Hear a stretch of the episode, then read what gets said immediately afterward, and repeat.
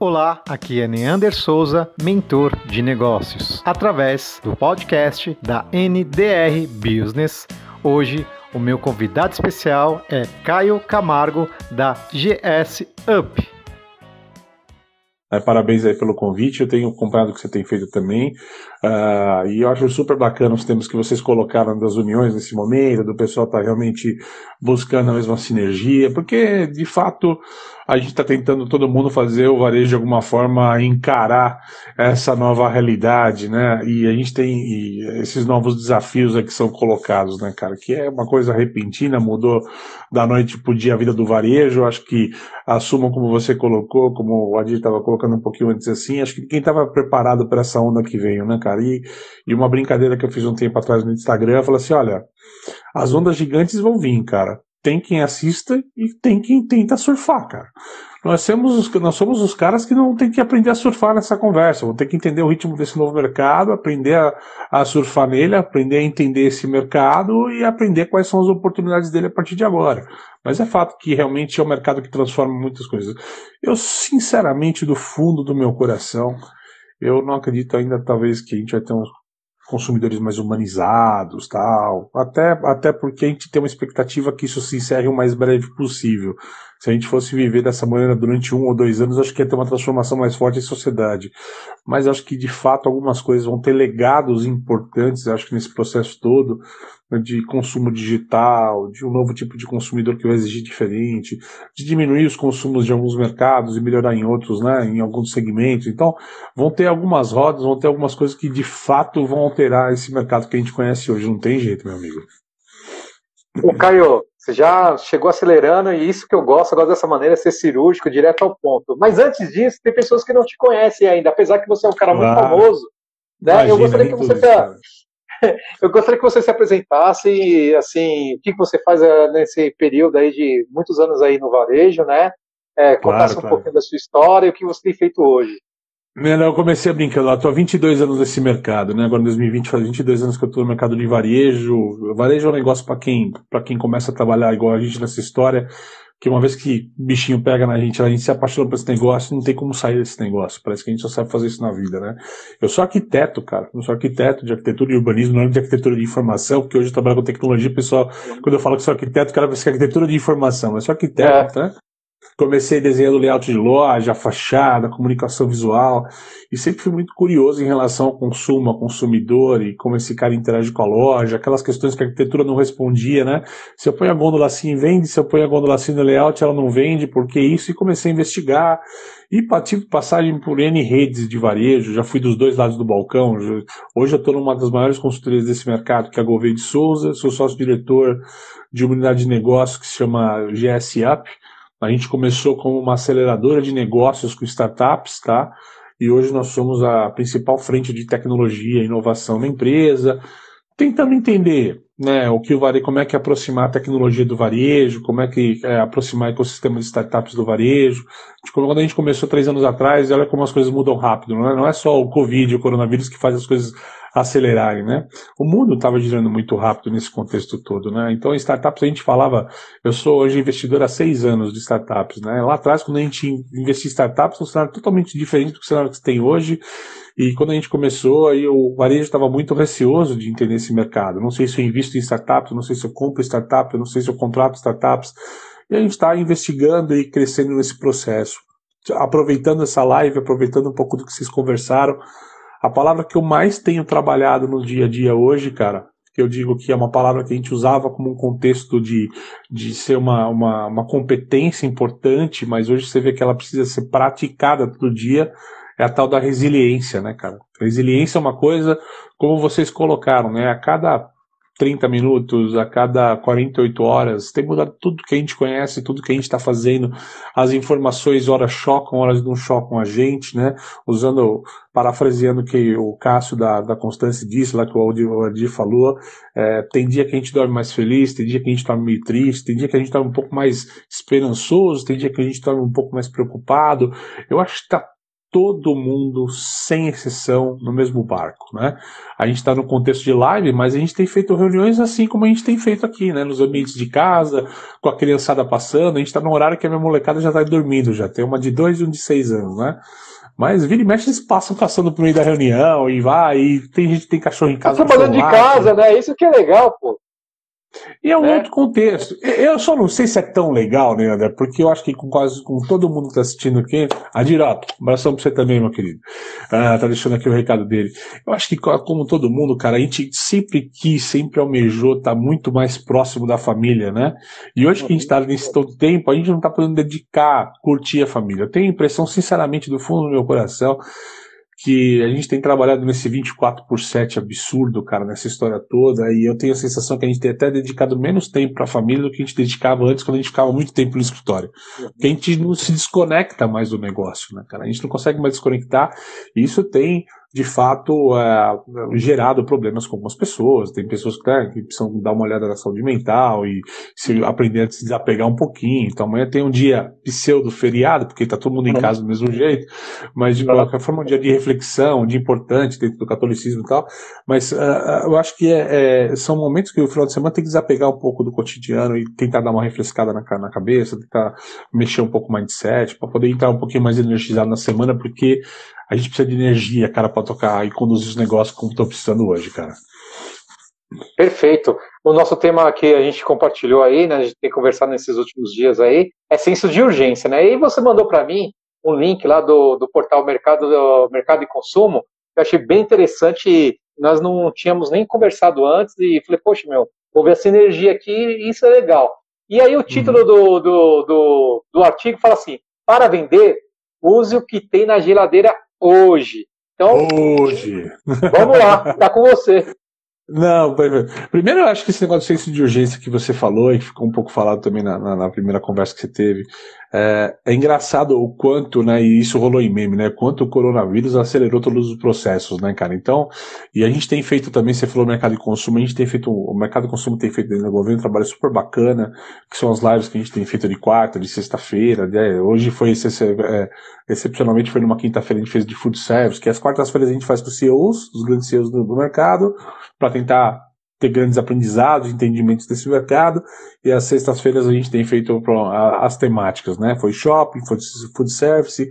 Quinta-feira agora nós vamos ter de e-commerce, na sexta também tem o Tech Club, que é um evento que eu sempre faço todo mês, né? E por consequência a gente vai trazendo temas. Mas o que a gente tem mais escutado dos CEOs é isso, né? Processos que aí que demoram estão há 10 anos sendo discutidos, como é que eu faço um drive-thru de um supermercado, de uma loja de material de construção, sendo colocados em prática em 48 horas, né? E a gente vinha de mercados conversando de processos agile, né? E de, de agir de forma diferente, ou de colocar para fazer os MVPs, né? Bota para fazer, bota para testar, bota para rodar e depois a gente vê se dá certo ou não. A gente quais são aprendizados dos erros, né? Então isso tudo vinha sendo debatido, mas isso não era colocado em prática. E a gente está, o mundo mudou rapidamente. Quando você vê o food service falando aí de iFood, como a gente está falando tal tudo nessa história, é, tá todo mundo saiu correndo para resolver o e-commerce, né? E não é bem assim. Até esse negócio do e-commerce, cara, tem uma certa falácia aí que precisa ser demolida ou debatida melhor, né? O e-commerce, mesmo quem estava fazendo a lição de casa no varejo, estava indo muito bem, né? Não tá assim salvando a lavoura ou recuperando a venda perdida da loja física, né? Se você olhar o contexto do varejo brasileiro como um todo, quem até que fazia alguma lição de casa no e-commerce, eu estava trabalhando bem essa história, tinha 5, 10% dentro do e-commerce, nada disso. E esses caras hoje, assim, se a gente fizer uma lição de casa, eu tinha 5% do meu negócio no e-commerce, eu comecei a dobrar o e-commerce, eu tenho 10%. E os outros 90%, onde é que estão, né? Então, as grandes empresas de varejo, a maioria das empresas estão perdendo 80%, 70% de faturamento. E essa história do kit na geladeira vem muito desse pretexto. É, é muito fácil você conversar com um grande player que está estruturado, ainda tem recurso, tem capacidade de investimento tal. Mas mesmo quando você fala do franchising, que é um negócio que tem grandes marcas por trás do franchising, né, dentro de um shopping, no, interior, dos, dos, interiores do Brasil tal, é uma família, é um pequeno negócio que está lá, tocado pela família, né, aquela marca que está licenciada, franqueada. E esses caras não têm o um recurso para sair criando, tem a questão da marca tal, não sei o quê. Então é preciso reentender como é que esses caras podem fazer hoje alguma coisa pelo negócio, né? Quais são os esforços que podem ser colocados hoje na prática? E esse negócio da geladeira, da brincadeira, é que acho que todo mundo aqui, em algum momento da vida, né, foi fazer o prato, o almoço do dia, a janta do dia, abre a geladeira e fala: deixa eu ver o que tem na geladeira, o que sobrou, para ver o que, que eu vou fazer aqui de mistura, né, o que eu vou fazer de refeição nesse momento. E, e, o, e o momento que eu coloquei para pensar o pequeno e o médio varejo é que existe hoje uma série de recursos para esse cara utilizar agora, todos eles gratuitos, certo? Não precisa ter investimento na história, são gratuitos e que precisam ser feitos, essa parte mais importante, Leander, em sinergia, todos eles juntos, tá? Essa história de, ah, eu acho que eu vou fazer isso, eu acho que vou fazer aquilo, tal, exatamente, a Morgana tá, preocupação é com o pequeno e médio, sim, a preocupação total é com o pequeno e médio. Morgana, o que eu vou falar para vocês agora todo e qualquer varejo de qualquer segmento que está com problema de venda, e é 90% da cadeia hoje está nesse problema, é entender como é que ele pode fazer. Ferramenta simples, tá? Primeira coisa, a mais óbvia delas, marketplace, né? Ah, que legal, mas marketplace é um negócio batido, você tá. Esse é o problema, você não está no marketplace. Então vai lá, pelo amor de Deus, cata todos os melhores marketplaces do país, não um ou dois só, cata todos eles, tá? Cadastra o seu produto, tira foto do seu produto e coloca lá. Vai resolver teu problema? Não. Sozinho o marketplace não resolve absolutamente o problema de ninguém. Marketplace eu tenho falado que, ainda mais num cenário como hoje, é o oceano mais vermelho, usando a metáfora de administração, né?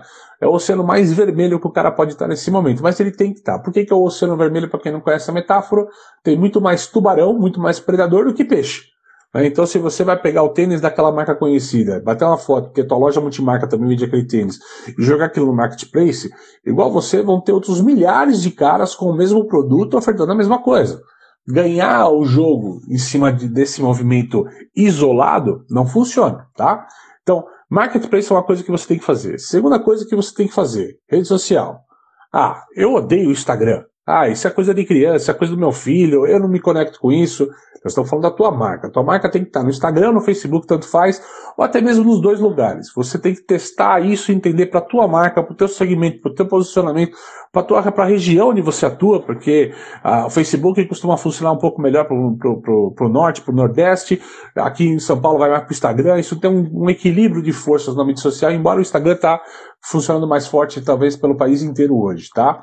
Então, assim, tem que ter lá a rede. E como eu falo sinergia, né, André, é assim. Ah, eu montei o um marketplace. Existe um negocinho no Instagram, todo mundo já viu que dá para você colocar um endereço, né? Tipo, o meu site lá, falando de varejo, GS Up e tal, posso colocar o endereço do site e tal para as pessoas me contratarem e conhecer meu trabalho. Tem o microsites, tá? Que é o Linktree, né? A gente pode escrever aqui, deixa eu escrever. Pode, então, pode. Tá... Então, Quem entra na minha bio é, é Linktree. É só chegar é lá e. Isso, o Linktree, por exemplo, que é esse aqui que a gente está falando, está escrito aqui. O Linktree tem o BioLink também, que é um negócio bem legal também, biolink.com. Oh. Depois escrevo aqui também. Vou botar aqui o pessoal aqui para o pessoal saber do que, que a gente está falando. Bio, opa, biolink.com. Esses daqui são sites, por exemplo, que usando eles você cria microsites, tá? Microsite. Então, para quem nunca ouviu falar do microsite, vai então aqui no perfil depois do Nian, depois da live, pelo amor de Deus, me acompanha até o final. Então, assim, mas vai aqui no site, você vai ver esse link, você vai ver que ele abre uma micropágina com vários links cata aquele negócio que você fez no marketplace, os seus produtos, e bota nesse site. Olha, oferta de tênis, oferta de camisa, oferta de camiseta, oferta de ovo de Páscoa, oferta daquilo que você está vendendo. Mas você faz um microsite dos teus produtos naquilo. É sinergia de negócios, tá? Terceira ferramenta que você tem que botar em prática. Os aplicativos de comunicação. Então, falando de quê? Telegram e WhatsApp, mas muito mais de WhatsApp do que Telegram, porque o WhatsApp é a ferramenta que com certeza teu cliente tem no telefone dele. Tá? E o que eu falo é que as marcas estão espertas com isso, estão usando muito os vendedores para vender através do WhatsApp hoje. E não são só os vendedores, o caixa, o cara do estoque, entendeu? Tá botando a rede inteira para trabalhar, por isso ele tá ganhando comissão. Então, aquele cara que está na faculdade, pega a roda de faculdade de amigos dele e começa a vender pelo WhatsApp, vai acionar aqueles caras, vai mandar voucher de desconto, né? Se o cara tem um e-commerce estruturado, consigo fazer um voucher de desconto que eu posso comissionar qualquer vendedor, né? Então são outras questões. Quarta ferramenta, que é aquela ferramenta que pouca gente, principalmente mais novos, desconhece no telefone celular, que é o botãozinho de telefone. Né? Então você usar o é. telefone. É, então o pessoal não usa o telefone hoje para telefonar para ninguém, certo? Exatamente, o código do vencedor, do vendedor a Morgana está falando. E Morgana, eu vou falar para você uma coisa. Essa história de código de vendedor, ela já existe pelo menos há uns seis anos, há pelo menos uns seis anos. Eu vou falar quem inventou isso daí, foi minha amiga Denise oh, rapidinho, Matos, na época de eu, eu, eu, eu, coloquei fixado aí o, o biolink aí. Tá? Quem quiser entrar depois, já fica aí. Para conhecer, exatamente. Tá, a Denise foi uma pessoa que foi a precursora desse negócio do código lá na época, ela estava na Farma, no grupo Soma do Rio, uhum. e começaram com essa história. Eu lembro que lá atrás já tinha uma história que caixa de loja tirava mais do que vendedora pela rede de relacionamento. Né? Isso é uma coisa bacana que você pode colocar agora em época de coronavírus, e que pode se perdurar para depois. Então, isso é um legado que vai ficar para você usar depois e, e, criar modelos híbridos de venda, né? Eu acho que uma coisa importante, eu vou falar no final depois, é o mindset desse vendedor que está tá mudado também, ou dos colaboradores. O telefone, que eu acho que o telefone é uma coisa que tem que fazer, que tem muito cara de serviço tal, esperando o telefone tocar, esperando o cliente delegar para ele. Faz o telefone da casa do teu cliente tocar, pelo amor de Deus. Você que já trabalhava com CM, é, você que já tem um, tele, um cadastro de clientes, sabe quem são os melhores clientes, gata o telefone desses caras, liga para ele. Mas vai ligar para vender? Não vai ligar para vender, senão você vai ser difícil você vender nesse momento. Principalmente se é um cara que vende produto que não é necessário para o cara. Mas entende qual a dor daquele cara, entende como você pode atendê-lo nesse momento. Né? E pode ser uma coisa tão besta, vou citar o caso mais esdrúxulo desse mundo, só para a gente estruturar como, isso é possível para cada um. Se é o seu mané da padaria, entendeu? Se o mané da padaria tem que catar o telefone, entendeu? E ligar e falar assim: olha, ô vizinho, tudo bem? Pô, você compra pão todo dia, mas você não tem comprado pão comigo mais. Tá com medo de sair de casa? É. Fazer o seguinte: ó, quantas pessoas na tua família? Tantos? Ah, vou entregar oito pãozinhos na tua casa todo dia. Pode ser? Tá. Então vou entregar tantos pãozinhos por semana, você me paga por semana, faz DOC pelo banco, não precisa passar aqui, pãozinho tá na porta da tua casa, saquinho higienizado, você fica feliz. E se o cara fizer 10 dessa, ele começa a vender, começa a fazer o faturamento, ele vai fazer o faturamento sem precisar abrir a padaria. Né? Então, assim, são ferramentas que ele precisa entender de cada um, de cada negócio e tal. Ah, aqui estamos perto da Páscoa, domingo agora, e a minha irmã, para comprar para meus filhos, por exemplo, de Páscoa, comprou de um franqueado de uma marca de chocolate, certo? Mas esse cara tá vendendo pelo WhatsApp de manhã entregando de carro de tarde na casa das pessoas. Né? Só queria fazer um adendo aí. Eu, eu, minha filha mora no Rio de Janeiro e não tem como comprar nada, até mesmo porque a gente ia passar juntos, né? Com essa quarentena Sim. não tem como. E aí eu tentei comprar por um site de uma chocolateria, né? E, e colocou lá, assim, não garantimos que entregamos até sábado. Eu vi isso ontem, né? E agora, né? Como é que vai ser? Eu queria dar algo diferente. Aí fiz meus contatos do, do, das nossas redes aí e consegui o telefone de um franqueado dessa grande rede aí de, de chocolates. Que tá fazendo. Mandei o WhatsApp para ele. O cara falou assim, cara, eu te entrego até sexta-feira. Falei, ótimo, como é que é? Aí eu já sabia que eu queria, mandei o print do que eu queria para ele. Ele falou assim, não, eu tenho, ok. Eu falei, dá o número da conta. Ele deu o número da conta, já fiz o, o, o TED lá, né, Itaú para Itaú, mandei para ele, falou, obrigado. E já amanhã vai estar lá. Então, assim, poxa, foi muito rápido. Foi no, no, no WhatsApp, entendeu? Ah, e eu, eu acho que é isso que é a coisa bacana, cara. É, é a simplicidade. Né? Você pegar no meu Instagram, a primeira frase que eu falo é simplificando a inovação nos negócios. Nós estamos falando de WhatsApp, cara, ferramenta gratuita que está no telefone de todo mundo. O Adir é, falou sobre isso. A inovação está tá, tá no teu agir diferente, está no teu você se propor a fazer diferente com o que tem na geladeira, que é a brincadeira que eu fiz, né? Então o telefone é uma ferramenta fantástica, você vê que ele acaba funcionando. A ligação, o WhatsApp, a troca de coisa acaba criando um negócio.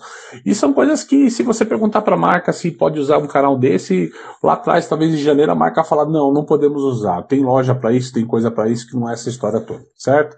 Uh, outro item que eu acho que é importantíssimo e as marcas não se tocaram ainda, pouco que a gente está fazendo, cara, é pegar todo esse negócio desses, dessas lives, como a gente está fazendo, ou vou até ter que fazer, falar o nome da, do, do, sistema, o Zoom, que está super popular na mão de todo mundo agora, usar o Zoom, né? Poxa, vamos lá, a mulher tem uma marca, uma multimoda de marca, né? De moda, uma, de moda feminina tal, multimarca.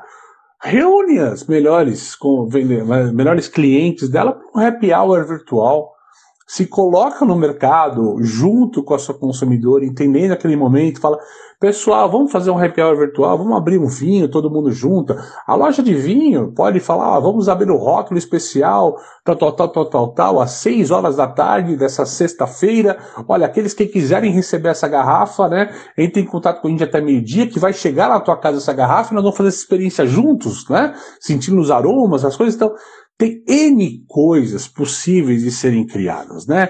É, você pode pegar uma livraria, faz uma sessão de leitura de algum livro especial, né? Comentado pelo autor, talvez. Então são, são N possibilidades que estão aí para se relacionar com as pessoas, para as marcas continuarem esse touch point, essa aproximação, né? Você viu o Adir fazendo e a gente tem feito muito isso na Gouveia, é, ligar para os clientes, se aproximar deles de alguma forma, né? Manter o contato morno, pelo menos nesse momento, né? Se a gente entende que também o cliente não pode contratar a gente, que a gente não está no momento de vender, mas esse momento de estabelecer e entender sinergias e possibilidades, até porque esse futuro novo está desenhando para todo mundo. Né?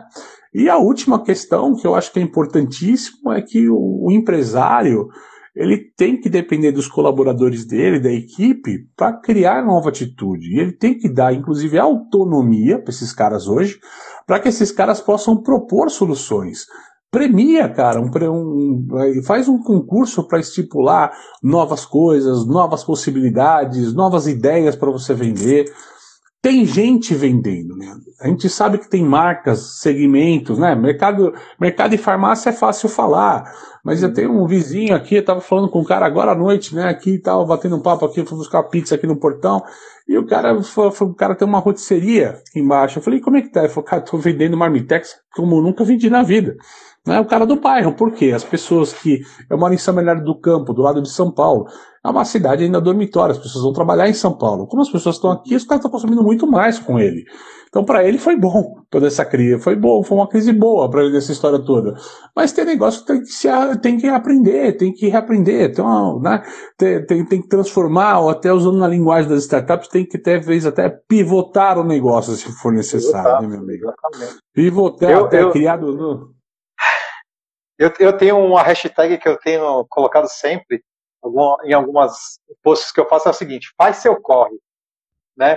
Quem faz é da corre. periferia, quem é da periferia sabe muito bem o que eu estou falando, né? Quem cresceu em bairro, bairro de periferia, bairro simples, sabe?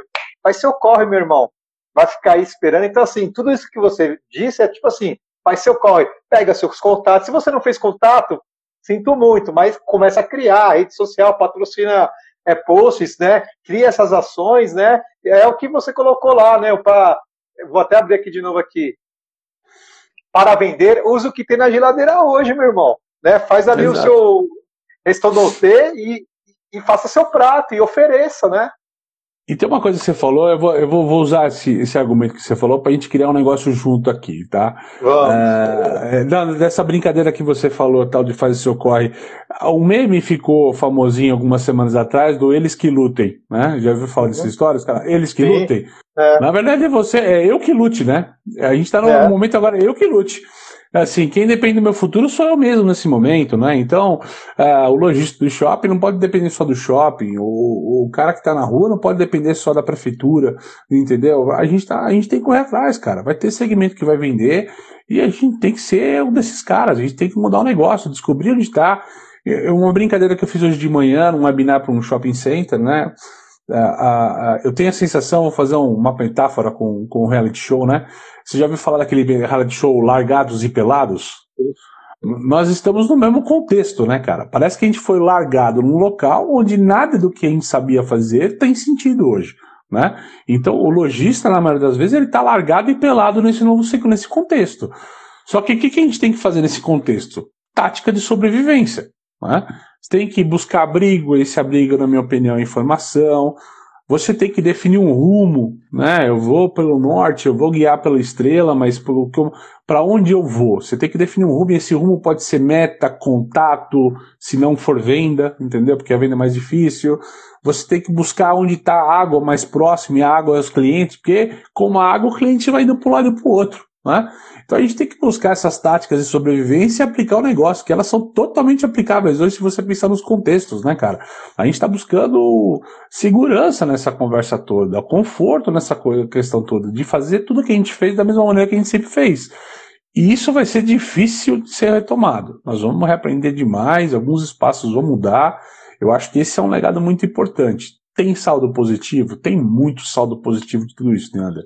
Acho que o maior deles é o seguinte: eu venho brigando pelo menos uns três anos falando sobre, sobre crescimento de e-commerce, que as pessoas, a gente tem lá os 4, 6% de e-commerce que queriam dobrar esse número nos próximos anos. E eu falava, é um erro você mirar, dobrar esse mercado olhando a mesma população que já consome no e-commerce, tá?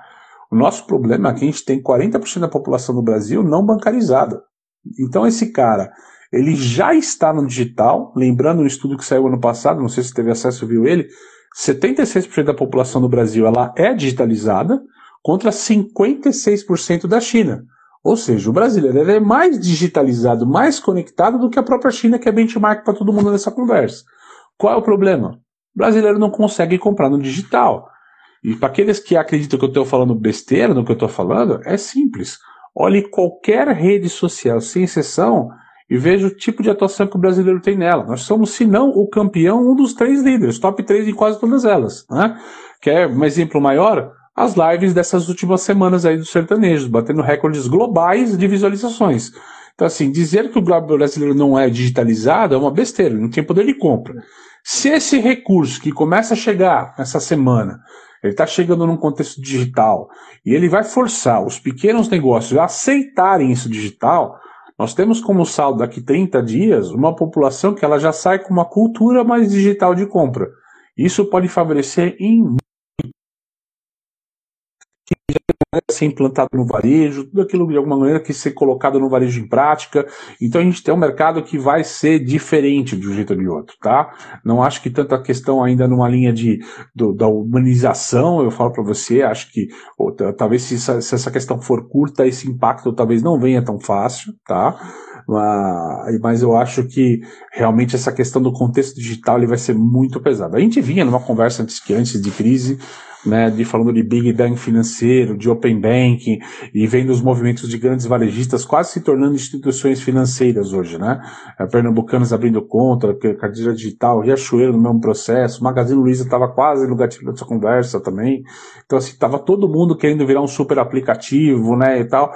Então, o varejo já vinha nessa toada e que, putz, esse negócio agora virou do avesso a gente, né? Parou. E acho que o maior comparativo, até não tem isso quando vocês estavam conversando aqui, é que a grande diferença das crises, porque a gente já teve, a gente acabou de sair de uma crise, o varejo está todo machucado ainda de uma crise recém-saída, né? E eu falava lá em 2015, quando eu falava desse negócio da crise, eu já até recuperar aqui para não errar, errar o texto, mas eu falava que tinha três grandes aprendizados dessa crise, né? Era que a gente aprendeu que redução constante de custo tem que ser feita como exercício, não como remédio. Então, de fato, a gente foi correr lá quando bateu a crise para todo mundo, todo mundo saiu correndo para cortar custo, mandar a gente embora, e tudo desesperado. E, e é um fato que ficou um aprendizado que era para ser um exercício.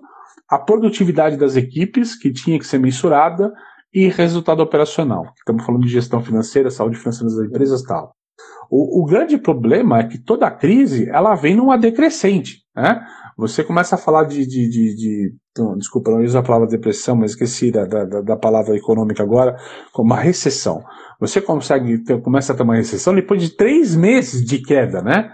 De PIB. E nós estamos falando um negócio que de repente é flop, é um barranco, é um barranco.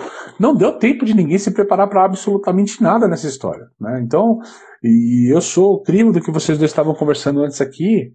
Não existe verdade absoluta sobre esse cenário. Né? Você pode fazer projeção, tal, mas eu considero que há duas semanas atrás eu tinha um entendimento diferente de onde tinha estar. Três semanas atrás ele era totalmente diferente e eu não sei o que, que eu vou pensar daqui duas semanas. Né? Eu tenho uma dificuldade gigante de entender se vai ser em maio que a gente começa a retomar negócio, se vai ser semana que vem ou se vai ser daqui a 60 dias. O, o varejo inteiro está se pensando, né? Por mais que todo mundo deseje trabalhar, queira voltar para o trabalho, queira voltar no escopo, queira abrir a loja, a gente tem a preocupação com a saúde de todo mundo, né? Os nossos colaboradores têm a preocupação com a saúde, né? E eu vou falar, eu não sou nem do time da saúde nem do time da economia. Eu sou do time que tenta achar um meio termo que faz tudo isso funcionar e andar junto. Mas assim, é, é, é, eu acho que é, é, essa, essa é a grande dificuldade, cara. Caio, eu tô aqui e eu já tive a oportunidade de ler seu livro e eu gostaria que você falasse sobre ele, né? Que é um livro, um, um nome muito interessante mais brasileiro impossível, né? Arroz, Ninguém feijão e varejo. Não tem como esquecer o nome do livro, né, cara? Não, não é tem, né? Quem escuta uma vez o nome desse livro, ele, ele fica na cabeça. Cara, sai de uma brincadeira, né? De brasileiro fala arroz, feijão e mistura, e você vê o meu linguajar, é o jeito que eu falo no dia a dia. É, eu sou, eu costumo falar muito com o pequeno em comédia e varejo, na linguagem que, que, é, que, que é, na linguagem de, desse varejo mesmo, a linguagem que é propícia dele. E a gente sempre fala de arroz, feijão e mistura, arroz, feijão e mistura tal. E a brincadeira é, e eu até vou usar uma outra metáfora que eu uso bastante, que eu falo assim, as pessoas falam de varejo 3.0, 4.0, cara, não consigo achar o 0.5 na rua, né? O básico não é feito às vezes, né, cara? A gente não pode nem falar de 1.0 ainda. Então, então a gente tá. A, a, o, o Arroz Feijão e Varejo é um livro já está um tempinho. Eu, eu confesso para você, eu tenho o segundo livro está mais do que pronto nessa história, mas no meio dessa crise Legal. literária que teve aí e tal, eu segurei um pouco o, o segundo livro, né? Já estou roubando para desenhar o terceiro sem ter lançado o segundo já nessa história toda. Ele lançou no final de 2016, né? E ele era uma assim um compilado de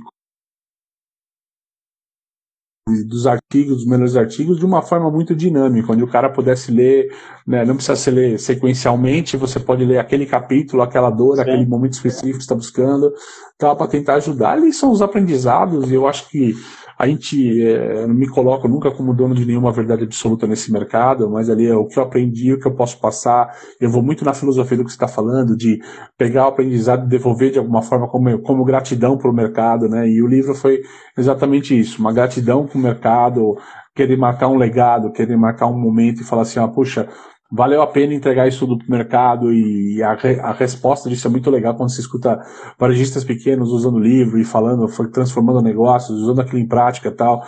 E isso dá um orgulho muito grande para a gente, viu, Leandro? Isso não tem como, como negar que isso me deixa muito orgulhoso desse trabalho feito, né? Quando eu olho para trás e vejo lá em 2008 que eu abri um blog um dia e falei, cara, que vergonha abrir um blog, parece coisa de molecada, né? Mas eu vou tentar começar a colocar algumas coisinhas aqui, né, cara? Isso em 2008, né, cara? Hoje nós estamos em 2020, né? Tá passando todo esse tempo e tal, e o negócio tá, tá, tá, tá, tá, do tamanho que tá, tá, tá do jeito que tá, tudo com tantas. Vai para Instagram e cresce, LinkedIn, 30 mil pessoas, YouTube com um monte de milhares de pessoas também e tal. Então você começa a abrir os ramos do que você faz hoje. Não, não acho que é por ser popstar, mas acho que é porque a gente é apaixonado por aquilo que a gente faz, cara. A gente é apaixonado Exatamente. a transformar. E eu acho que o maior orgulho que a gente tem é de tentar provocar o mercado, sabe? A minha grande toada é essa ajudar o mercado a, a acordar para o que pode ser feito, a tentar fazer diferente, a buscar fazer diferente todo dia. Tem muita coisa para fazer. O que não pode ser, o que não pode fazer, e que eu vejo isso, graças a Deus, está transformando, o pessoal tem mudado um pouco isso, é que o expertise do varejista é uma coisa que ela cada vez, graças a Deus, é mais flexível, né? Lá atrás, quando a gente começou, a coisa mais importante que o varejista tinha para oferecer é o que ele aprendeu a vida inteira. Só que ele era muito rígido esse expertise. Ele aprendeu, ele queria sempre voltar para aquela mesma caixinha do que ele aprendeu. Eu sei fazer esse negócio como ninguém. Há 30 anos, há 20 anos, há 40 anos que eu faço esse negócio. Eu não sei quantas gerações da família em cima disso. Então ele era avesso à tecnologia, avesso à inovação, avesso à novidade. Isso, graças a Deus, mudou drasticamente nesse mercado. A gente tem um mercado mais aberto. Eu tenho visto as novas gerações aqui. Eu vi, não sei se ela está com a gente, tá? A Fernandinha dá bem. Por exemplo, as novas gerações entrando no mercado, inovando o tempo todo, com autonomia, isso é lindo. Talvez é um legado que talvez ele nem saiba, mas é um legado que eu acho que o Magazine Luiza deixou, colocando o Fred na, na posição que ele está, e o Fred criando tanta transformação, isso fez mudar muito a cabeça do médio e do pequeno e olhar para a geração mais nova, a geração que estava chegando, do filho do dono, ou do, do sobrinho, ou etc, tal, tudo, e falar, ó, dá autonomia pro cara, deixa o cara fazer. Que eu acho que a gente está desaprendendo sobre esse consumidor e eu acho que esses caras estão mais conectados com esse consumidor hoje. Então, eu vejo com muito orgulho que, de fato, o varejo brasileiro está se mexendo de um jeito diferente que você não via ele se mexendo há cinco anos atrás, por exemplo. Ô, Fábio, oh, Fábio não, Caio, desculpa que eu estava lendo aqui, Fábio. Caio, olha, eu, eu sei que já está avançando aí no horário, eu sei que nessa é a primeira videoconferência que você faz no dia, né? Igual o Adir. e é, é, é, o nosso trabalho também, né? Quem sabe que quando a gente está na rua, a gente vive em reunião, né? E, e sempre que alguém manda o um WhatsApp, eu estou em reunião, então reunião. Não é mentira, é verdade, está em reunião mesmo. Quem, quem vê as lives agora, vê o, o Zoom, as videoconferências, é só o retrato que é lá fora, só que está dentro de casa, né? Não muda nada, né? Fala assim, pô, só vive em reunião. A verdade é essa, né? Que a gente tem que estar tá compartilhando aprendendo ao mesmo tempo né, com, com, com os colegas. Bom, pessoal, quem quiser é, é, o livro do, do, do Caio, aí está lá no é, falando de varejo.com.br, vai procurar lá no, no, portal, vai ter lá os links. Tem fácil, tem fácil lá, tem fácil lá. Posso, posso dar uma outra dica também, Neander? Não sei se você tem Pode, claro. material, cara. Semana passada, bom, tem uma, o evento que eu faço todo mês na Gouveia, que é o Retail Tech Club. É um evento que eu estou já indo para a 15 edição dele. Eu sempre trago startups novas de mercado. Eu não tenho nenhum relacionamento com as startups também, tá? Eu vou filtrando só de acordo com, com a capacidade de atender o novo varejo. Então, são startups que já estão com clientes pagantes, rodando no mercado há algum tempo e tal, para o varejo entender e poder contratar e poder entender esse mercado, né? Bom, dado o cenário que, que a gente está vivenciando tal, eu reuni todas as startups que já tinham passado pelo evento, as startups que estão programadas para passar esse evento. Esse evento vai até novembro, com a edição mensal, e eu já tenho startups marcadas até agosto, para você ter uma ideia, já estão cadastradas as startups, palestrantes comigo até novembro, tal, super bacana. Tem até uma edição agora em abril também que vai ser gratuita, depois eu deixo o link para vocês. Mas a, a gente chegou para essas startups e eu bati um papo com eles, montei eles num grupo, reuni eles num grupo e falei, olha, o que, que a gente pode fazer pelo varejo hoje? Tá? E, e pedir para que eles fizessem ofertas especiais para o mercado nesse momento, sabe? Como é que você pode ajudar o varejo nesse momento que não tem grana para bancar a tua solução e pode ser um momento bacana para você se aproximar desse cara, né? Você, como, como, como, tecnologia, que esse cara vai estar buscando tecnologia para se digitalizar, para mudar o negócio, para ser um pouco mais produtivo. Talvez seja uma abertura do mercado benéfica para as duas partes, né? E, cara, foi uma resposta super legal. Foram mais de 60 startups nessa história, 33 delas, exatamente 33 delas, toparam o desafio de oferecer um negócio diferente, com valores durante os próximos 90 dias sem valor, ou com descontos acima de 50% e tal, né, um relacionamento comercial super diferente. E a gente compilou isso no e-book, tá? No e-book, que é Legal. o bit.ly barra 33 oportunidades, eu vou colocar aqui. Eu também. baixei esse e-book já. Então, e ficou super bacana o e-book. Ali tem solução de marketing, de compras, de logística, para delivery, para canal digital. Pô, é difícil, eu falo assim, é, é mais fácil você ter uma startup que não tem propósito de estar no mundo do que ter uma, algum problema que você tenha que uma startup não tenha, não possa resolver, né? Então, é, ali ficou um catálogo de startups super bacana, perto, a gente já conheceu tanta startup bacana. Eu acho que quase em três anos de Gouveia, cara, eu devo ter conversado de maneira mais próxima com pelo menos quase 300 startups, cara. Né? O primeiro ano meu foi mais de 150 startups só no primeiro ano, e eu baixei um pouquinho o ritmo nesses dois últimos anos, mas foram mais de 300 startups aí, pelo menos uma a cada três dias, buscando, entendendo a solução do cara, tal, buscando startups que eu digo mais qualificadas, tá? Uhum. Assim, mais qualificadas um pouco no mercado, tal. Então, dá para dar um roadmap muito bacana do que faz sentido ou não para esse cara de varejo hoje. Acho que vale a pena para quem é varejista estar com a gente aqui, não importa que tipo de negócio que ele tá ou o porte do negócio, vale a pena olhar, que eu acho que tenho certeza que ele pode encontrar alguma solução para o negócio dele, tá? Vou deixar aqui para você, ó. Vamos lá. É, o, é, deixa aí que eu vou fixar. Isso, é o bit.ly barra 33 oportunidades. Pronto, foi. É isso aí. E acho que o pessoal vai gostar aí, dá uma olhada. Deixa eu ver se eu consigo fixar aqui.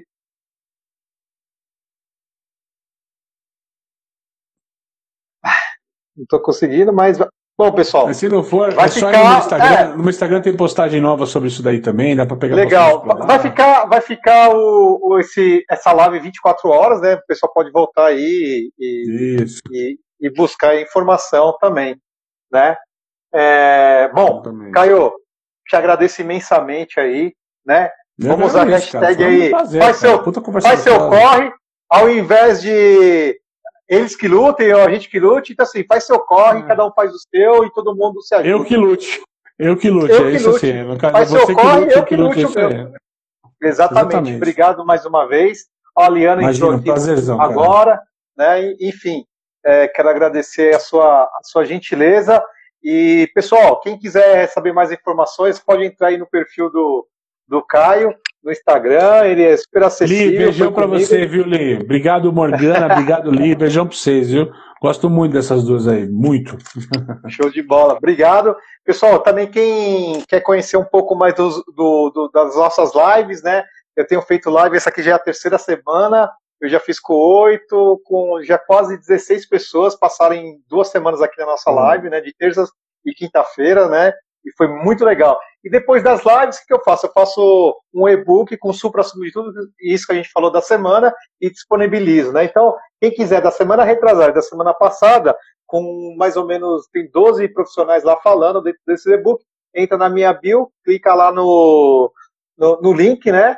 E aí você vai chegar lá no Linktree e vai ter ali o, o espaço para baixar o, os e-books, tá bom? E quem quiser Maravilha. dessa semana, que fecha hoje, que a gente começou na semana, na terça, foi com o André, presidente da BF, e o Rodrigo Albuquerque, CEO da Petland. Hoje é a Dir Ribeiro da Praxis e o Caio Camargo, né, da GS Up. Beleza, pessoal? Muito Caio, bem, mais uma bem. vez, obrigado. Que Deus te abençoe, você, sua família, seus muito negócios. Muito obrigado, cara, para vocês também. O pessoal de casa, se cuida, cara, por favor. Não é brincadeira o que está acontecendo aí, né? Tem que se cuidar, tem que tomar cuidado. Exatamente. Se proteja, entendeu? Nós vamos voltar ao comércio, a gente vai recuperar o ritmo, a gente vai encontrar o novo normal, como a gente tem falado pelo mercado, a gente vai encontrar esse novo normal. Então, assim, é, se cuidem. Isso aí. Obrigado, Caio. Boa noite para você, bom descanso. Espero que vocês tenham gostado desse bate-papo. Fiquem atentos para novos episódios de podcasts, sempre focados no mundo dos negócios, através do nosso canal NR Business. Forte abraço, Neander Souza.